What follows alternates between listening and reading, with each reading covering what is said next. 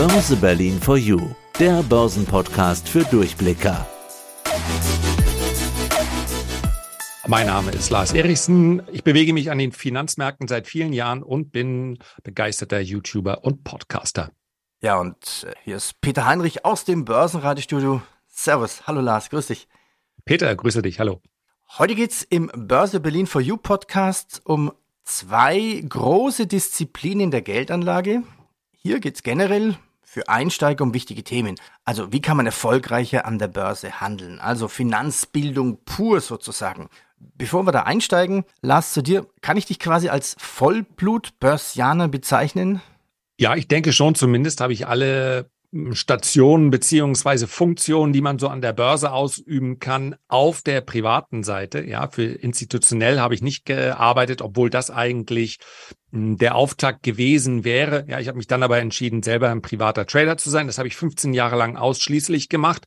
Und dann wurde es mir irgendwann zu langweilig und ehrlich gesagt auch ein bisschen zu stressig. Und dann habe ich mich entschieden, mein Wissen, meine Erfahrungen weiterzugeben sowohl das Wissen über das kurzfristige Trading, also ich war 15 Jahre lang Daytrader, aber natürlich, weil die Zielgruppe auch viel größer ist, die Erfahrung, die ich gesammelt habe in der langfristigen Anlage, im Vermögensaufbau. Ja, es ist ja wichtig auch für die Hörer, die jetzt alle uns zuhören, wer spricht da eigentlich mit welcher Erfahrung? Also wie viel Hüte hast du auf? Was magst du jetzt so genau alles? Redaktion A, B, C, D? Ich habe, bin Chefredakteur von zwei Börsenbriefen und darüber hinaus mache ich vier Videos auf zwei YouTube-Kanälen und zwei Podcast-Folgen jede Woche. Instagram, ja, das gibt es, aber ist so ein bisschen ist nicht so ganz meine Plattform. Insofern, ja, meine Zeit ist gut gefüllt, aber ich mache das sehr gerne, denn meine Leidenschaft ist nach wie vor nicht überwiegend auf irgendwelche Knöpfe zu drücken, auf Aufnahme und Stopp. Das fällt quasi im Zuge dieses Prozesses mit ab, sondern mich den ganzen Tag mit Wirtschaft zu beschäftigen. Darum ging es immer und darum geht es noch immer. Hast du die finanzielle Freiheit schon erreicht oder wie weit bist du davon weg? Sagen wir mal so, an meinen Ansprüchen gemessen habe ich die finanzielle Freiheit erreicht. Wenn ich morgen auf die Idee käme, jetzt mir ein Privatjet zu kaufen, dann müsste ich das Ganze nochmal neu strukturieren. Okay, schöne diplomatische Antwort. Okay, alles klar. Ja, starten wir hinein ins Thema. Du hattest ja auch gesagt, du warst 15 Jahre lang Daytrader. Was ist denn Disziplin in der Finanzwelt? Wie definierst du Disziplin? Man könnte sich natürlich die Mühe machen, hier einige Disziplinen nebeneinander zu stellen. Aber für mich ist es eigentlich ein ganz großer Cut, ein ganz großer Graben zwischen zwei verschiedenen Disziplinen. Das ist einmal das, was ich die Pflicht nenne. Das ist die langfristige Geldanlage. Die kann jemand, der sich sehr für Börse interessiert, natürlich auch mit Einzelaktien umsetzen. Aber es geht erstmal darum, hier einen Sparplan aufzubauen. Ob nur mit ETFs oder Einzelaktien, das ist dann nochmal ein anderes Thema. Das ist eigentlich die Pflicht. Sachwert, Anlageklasse, Aktie. Hier mit an Bord zu sein, weil es nach wie vor die rentabelste Anlageklasse ist, wenn wir über Anlagen sprechen ohne den Einsatz von Fremdkapital. Das ist das eine. Man beginnt damit bestenfalls, wenn man 18 Jahre alt ist, irgendwelche ersten Einkünfte. Man kann mit 10 Euro im Monat loslegen. Und auf der anderen Seite gibt es dann die aktive Anlage. Und das ist für mich eigentlich alles andere. Also, ich kann als Tick-Trader einige hundert Trades jeden Tag umsetzen. Kann man sich gar nicht vorstellen, ist aber möglich.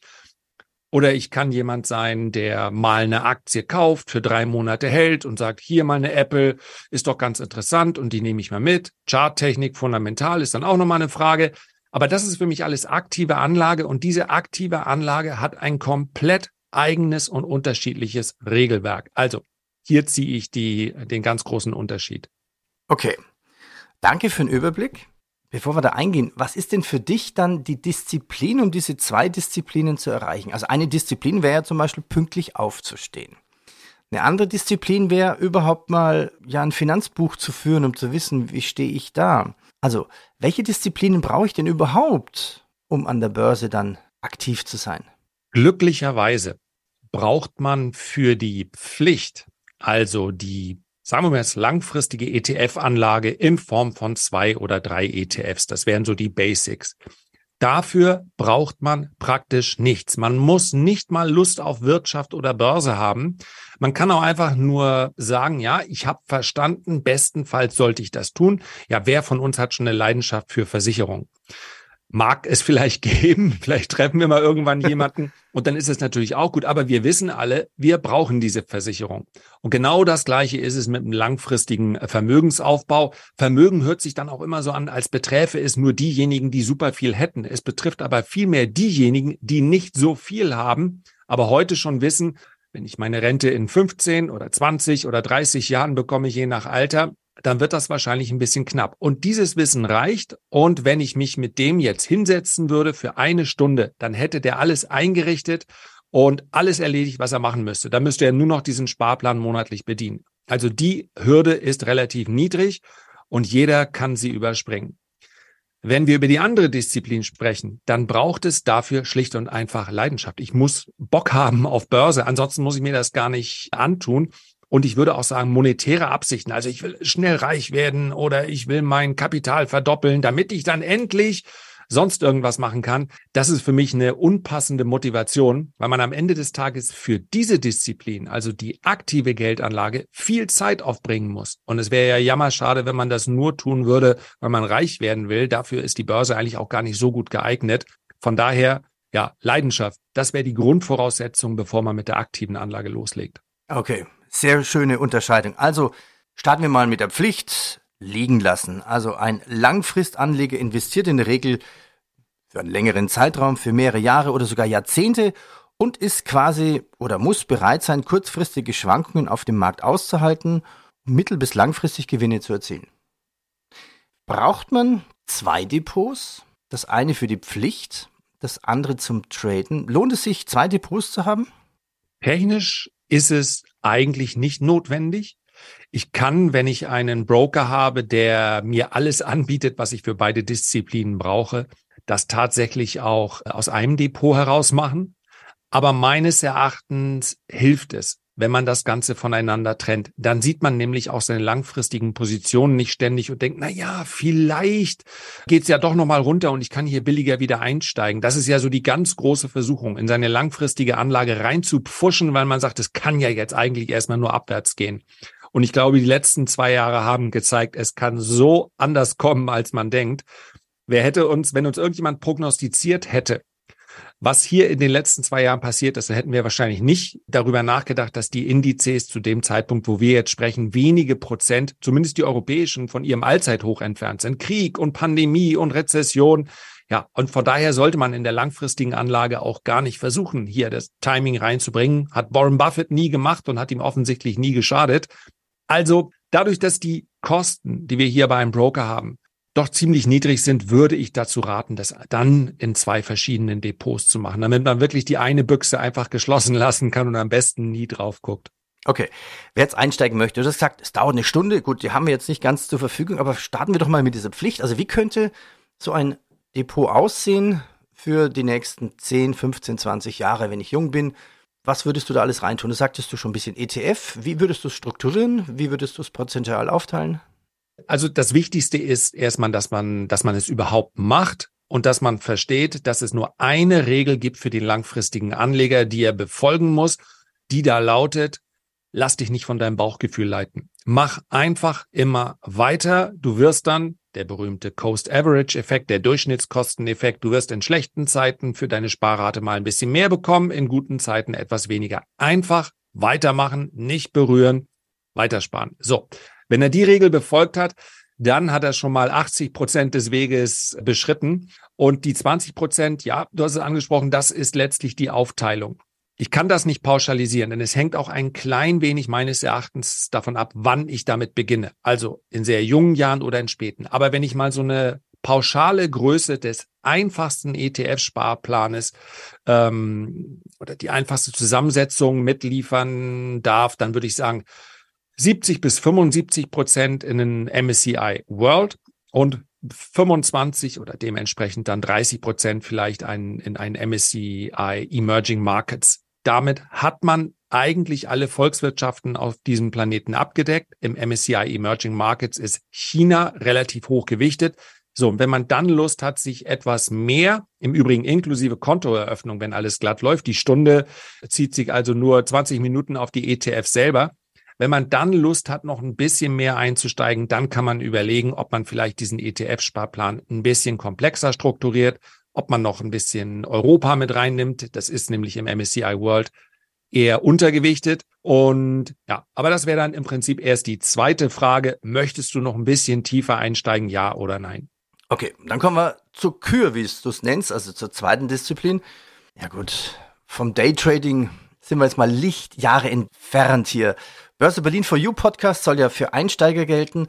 Nehmen wir mit jemand an, möchte sich überhaupt mit dem Thema beschäftigen, mal eine Aktie kaufen. Wie du sagst, jetzt ist vielleicht eine Apple in oder plötzlich wieder Meta. Wir haben jetzt gute Quartalszahlen von den Big Techs. Wir hatten Risk on, Risk off Modus, da gibt es ja viele Fachbegriffe. Nehmen wir doch mal ein Szenario, jemand möchte mit Trading beginnen und vielleicht mal so drei, fünf Sachen im Monat machen und dann später mal wöchentlich. Was sind denn da die wichtigsten Disziplinen, um das richtig durchzuführen? Man holt sich einen Sachwert, also eine Beteiligung einer Firma. Dann habe ich eine Aktie im Depot. Ja, wie, wie, wie fange ich an? Wie, wie selektiere ich? Und jetzt kommt der Teil, wo man ja erwarten würde, dass ich normalerweise hier so einen kleinen Pitch veranstalte für die aktive Anlage und sagt, mach das. Aber ehrlicherweise möchte ich mal eine Warnung voranstellen. Ich habe gerade gestern hat mich äh, ein, ein äh, Oberarzt angeschrieben und wollte mehr über das Trading. Er war schon aktiv in der Geldanlage, wollte mehr darüber wissen. Und in der Regel sind die meisten dann überrascht, dass dann von mir dann mehrere Disclaimer mal gleich kommen und Warnungen. Man muss das Ganze meines Erachtens wie eine Ausbildung betrachten. Es gibt relativ wenig dazwischen. Es macht wenig Sinn zu sagen, ich möchte jetzt aktiv werden an der Börse. Ich kaufe mir mal ein Buch, dann kaufe ich mir mal eine Aktie, weil dahinter natürlich keine Strategie steht. Und wir dürfen nicht vergessen, dass das spekulative Kapital den Börsenhandel kurzfristig dominiert. Das heißt also, ich trete da draußen nicht nur gegen meinen Nachbarn vielleicht an oder jemanden, der jetzt diesen Podcast hört, sondern gegen Tausende von Profis, denen äh, Terminals zur Verfügung stehen, mit denen sie die Daten in Echtzeit analysieren können, mit denen sie die Kurse in Echtzeit natürlich auch bekommen. Von daher, wer Lust hat, der muss zuerst einmal akzeptieren, wir sprechen hier über eine Ausbildung. Und diese Ausbildung, die hat dann mehrere äh, Stufen. Da geht es natürlich zum einen darum, Wirtschaftsdaten zu verstehen. Im besten Fall nimmt man sich auch die Zeit zu lernen, eine Bilanz oberflächlich zu analysieren hinsichtlich der Gewinn- und Verlustrechnung. Und dann haben wir auch noch die ganze, ganz große breite Feld der technischen Analyse. Das soll niemanden abstrecken. Ja, ich habe ganz bewusst gesagt, Ausbildung, kein Studium. Es dauert nicht fünf oder sechs Jahre, aber man muss sich einfach die Zeit nehmen, sich dann auch wirklich damit zu beschäftigen. Ansonsten wird das vermutlich ein kurzes und unbefriedigendes Erlebnis. Es kann aber wirklich viel Spaß machen, damit jetzt keiner total abgeschreckt ist. Aber es ist eben wichtig zu verstehen, ich muss da immer einen Plan haben. Und der Plan im aktiven Handel hat am Ende immer zur Folge, dass ich weiß, wo möchte ich einsteigen? Was sind meine Ziele?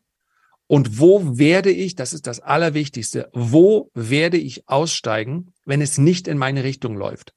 Wenn ich sage, ich kaufe mal eine Apple-Aktie, die haben doch eine ganz ordentliche Produkte dann ist das wahrscheinlich jedem klar, ich habe hier dann nicht gerade einen Wissensvorsprung. Das ist nicht gerade eine clevere Strategie, zu sagen, die Produkte gefallen mir und dann kaufe ich die einfach mal. Also das ist, das kann in der langfristigen Anlage in Einzelaktien Sinn machen. Ja, sich an Unternehmen zu beteiligen, wo man sagt, das Produkt ist so gut, ich will in den nächsten 20 Jahren dabei sein. Aber in der aktiven Anlage braucht es einfach dann mehr. Ausbildung, das war ein, ein perfekter Satz, weil das ist genau das, was dieser Podcast ja leisten soll. Ich selber bin ja vom Börsenradio, uns gibt es auch schon seit 25 Jahren. Ich glaube, da kann man auch viel, viel lernen. Bild uns doch nochmal aus, so Mini, Mini-Start-Ausbildung die nächsten fünf bis zehn Minuten. Also, wie könnte man starten? Man hat das Depot, man hat wahrscheinlich auch hier irgendjemand, der sagt, ah, du musst die Tesla kaufen, weil, das ist schon mal Fehler eins, hör nicht auf Freunde und Bekannte, ne? Das, und lies nicht immer die Seite 1 in der Zeitung. Genau, denn das, was da steht, egal ob wir nun über Börsenportale sprechen oder über, äh, über regionale Zeitungen, das ist natürlich das, was wir alle schon wissen. An der Börse, das kann man mal grundlegend voranstellen, wird immer und ausnahmslos, und das ist gar nicht so einfach, das zu akzeptieren, die Zukunft gehandelt.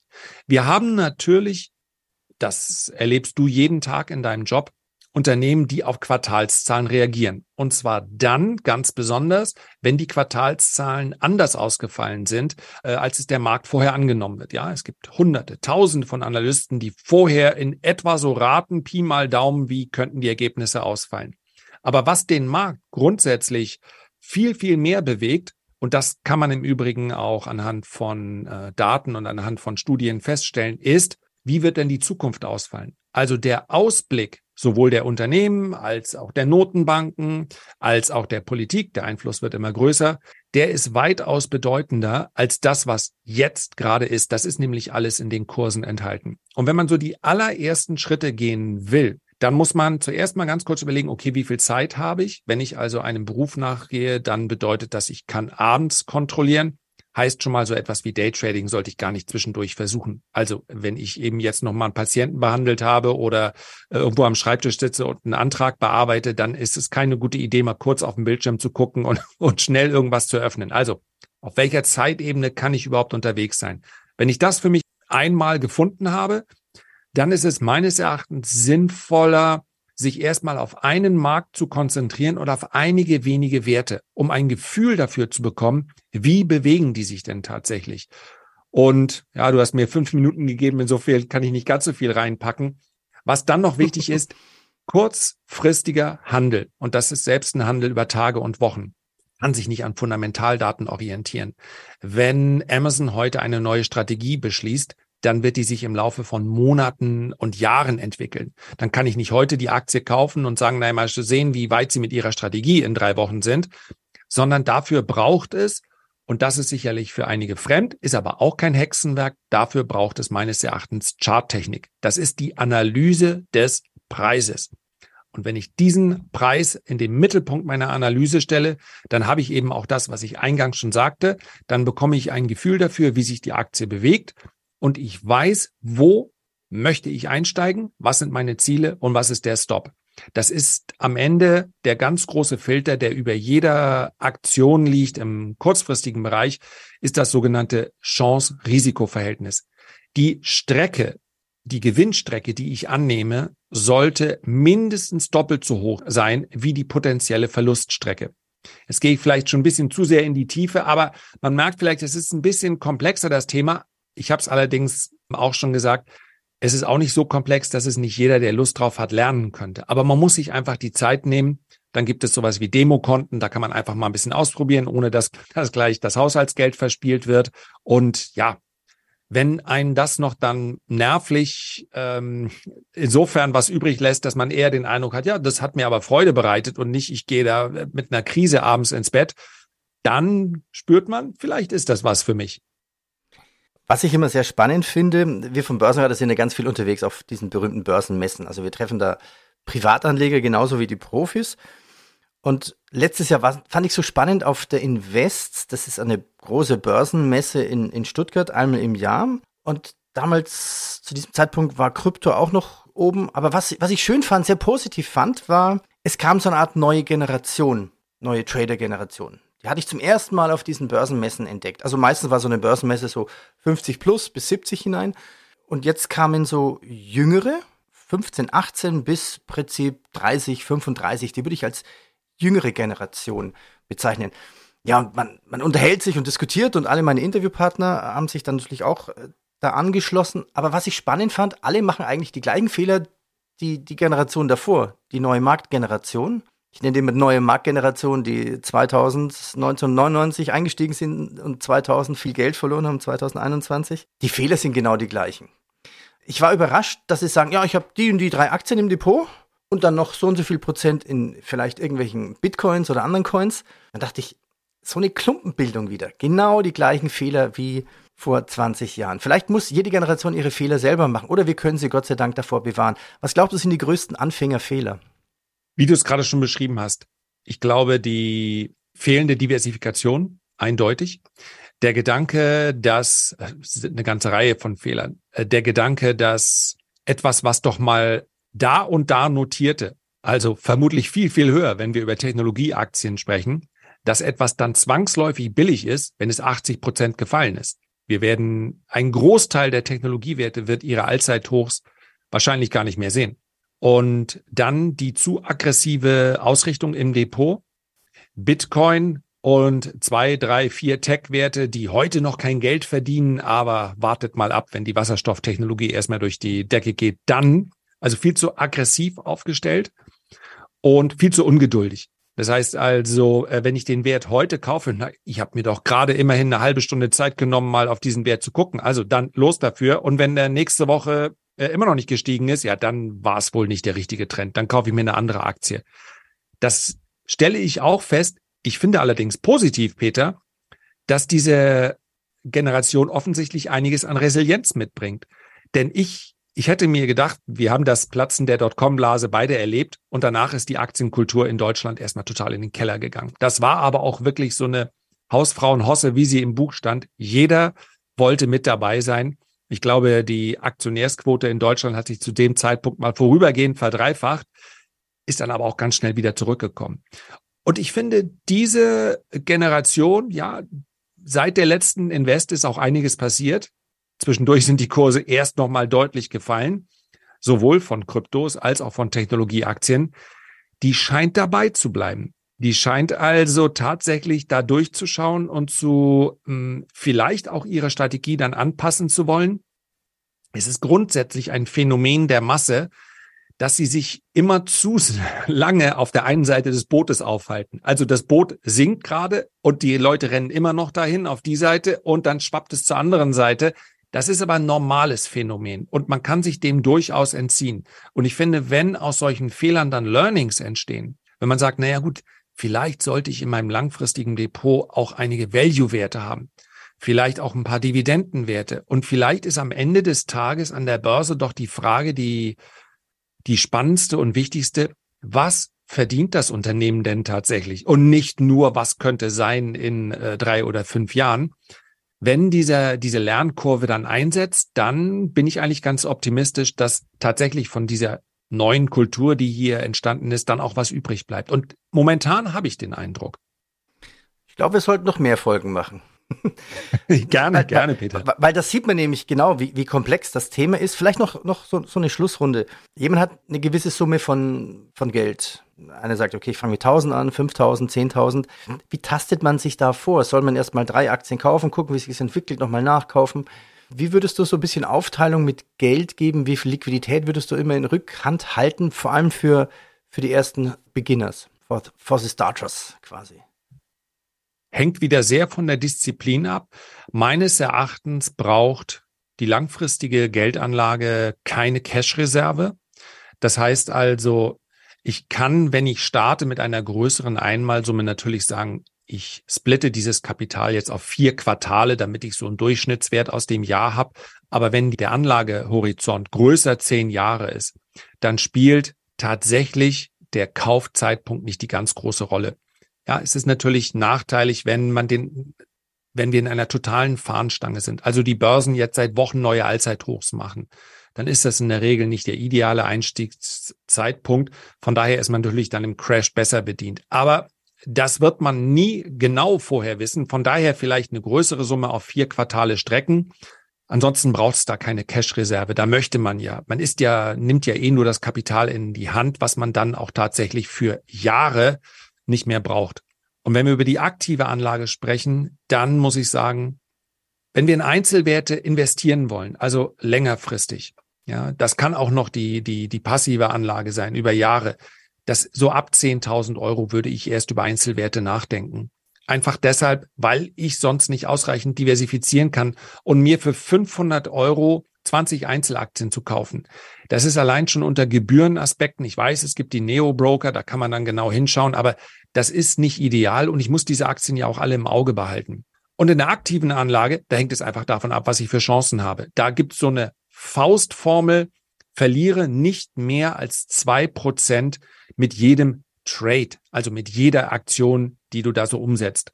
Das wird gerade, wenn wir über wenig Anfangskapital sprechen, von vielen dann ignoriert. Das heißt, sie setzen vielleicht dann zehn Prozent ein oder 15 Prozent. Aber wenn ich 15 Prozent Risiko hinnehme, ja, dann mache ich drei drei Fehler an der Börse und das geht wahnsinnig schnell. Ich weiß nicht, wie häufig ich in meinen in den letzten 25 Jahren dreimal hintereinander eine Aktion hatte, die äh, nicht für mich gelaufen ist, sondern die jeweils ausgestoppt wurde, etliche Male. Das gehört mit dazu.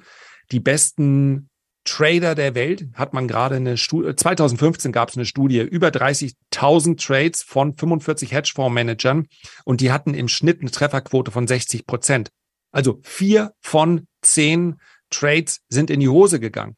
Ist also ganz einfach, dass mal drei oder vier in Folge dann gegen mich laufen. Und wenn ich da dann 10 oder 15 Prozent einsetze, ist die Hälfte des Kapitals weg und ich muss mein Kapital nach Adam Riese dann mal eben verdoppeln, um wieder beim Ausgang anzukommen. Also, das Risiko muss klein gehalten werden. Eine Aktion darf mich nie hier in Bedrängnis bringen.